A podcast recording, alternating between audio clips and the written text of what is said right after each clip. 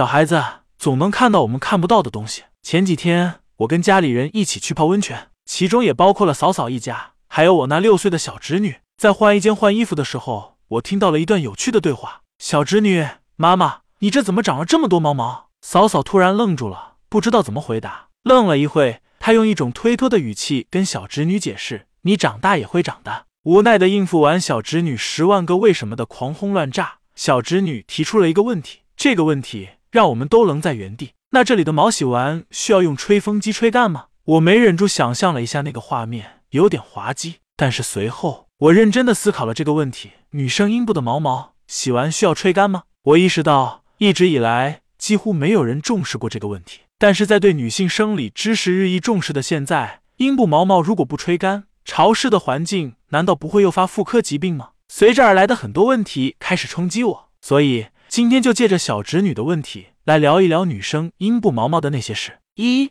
阴部的毛毛有什么作用？一、阴部保护伞。阴部的毛毛就像皮肤的一道屏障，它能够帮忙过滤异物或病菌，尽量降低感染的风险。同时，因为阴部大部分时间处于封闭空间。容易出汗潮湿，所以阴部的毛毛还有吸收和散发阴部汗液和分泌物的功能，让阴部处在一个相对清爽的环境。二同房缓冲带，在为爱鼓掌时毫无存在感的阴毛也在默默发挥作用，作为摩擦和碰撞的缓冲，可以避免啪啪啪之后外阴部皮肤损伤，起到保护外阴部皮肤和软组织的作用。无效知识：卷曲的毛毛在缓冲和保护上更具优势。三导流管，解释这个作用之前。先问一个问题：你有排尿溅到鞋子或裤脚的经历吗？这是因为女性尿道口比较宽，排尿就有可能出现喷溅，这时候的阴毛就能够起到一个导流的作用。有了阴毛的存在，尿液才不至于肆无忌惮。二私处的毛毛可以剃掉吗？因为美观、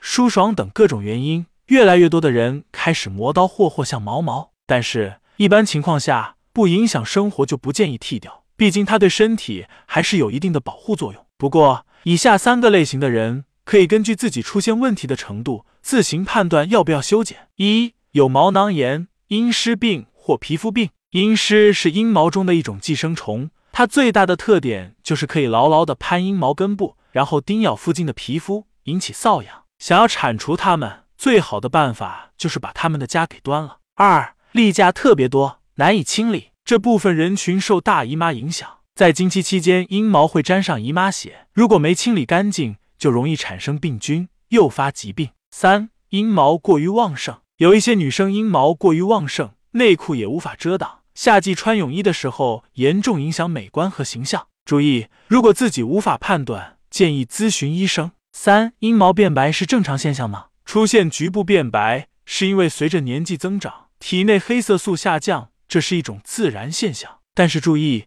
这种现象一般出现在六十岁之后。如果不属于正常的生理性变白，那就要警惕是某些疾病，比如内分泌紊乱、营养不足、白化病、卵巢病变、外阴白垫等。一般情况下，保持良好的作息习惯和心情状态可以得到缓解。如果伴随有外阴瘙痒、变白，就要及时去医院。四、阴毛大量脱落有什么隐患？阴毛跟我们的头发一样，每天都会脱落，但如果大把大把的掉。疯狂离家出走，那就要注意了。首先，毛囊炎这种炎症会侵蚀阴毛的根部，导致大量脱落。其次，垂体前叶功能衰退、甲状腺和肾上腺皮质功能衰退都会引起阴毛脱落。如果阴毛脱落伴有月经失调、闭经、乳头溢液等症状，就要及时到医院就诊。五、阴部毛毛越旺盛，表示性欲越强。很多人对阴部的毛毛都有误解，以为它长在私密处，肯定跟促进私密之事有关。非也非也，阴毛跟性欲并没有直接的关系。阴毛旺盛只能说明它雄性激素分泌旺盛而已，而且这件事无关男女。女生的身体会有雄性激素，男性的身体也有雌性激素。六，阴部的毛毛需要特意吹干吗？绕到最后，回到引起思考的原始问题了。经过求证，如果阴部和阴毛一直处于潮湿的环境，容易滋生细菌，诱发疾病。但是，一般来说，阴部的毛简单擦擦都可以擦干，不用特意烘干，除非阴毛旺盛到难以擦干。但这种情况只是极少数。总之，让自己的阴部尽量保持在一个爽朗的环境就好。今天的科普内容就到这了，接下来我想谈谈跟整个事件有点相关的问题——性教育。当我在听到小侄女问出问题的时候，我有点惊喜。我当时在感慨，怎么小孩子的脑回路这么有趣？当时嫂嫂却是愣住了。她知道应该对小孩有基础的性教育，但是当这个问题抛给她的时候，她第一反应还是不知道怎么面对。我悄悄问过她的心理想法，她说还是忍不住尴尬。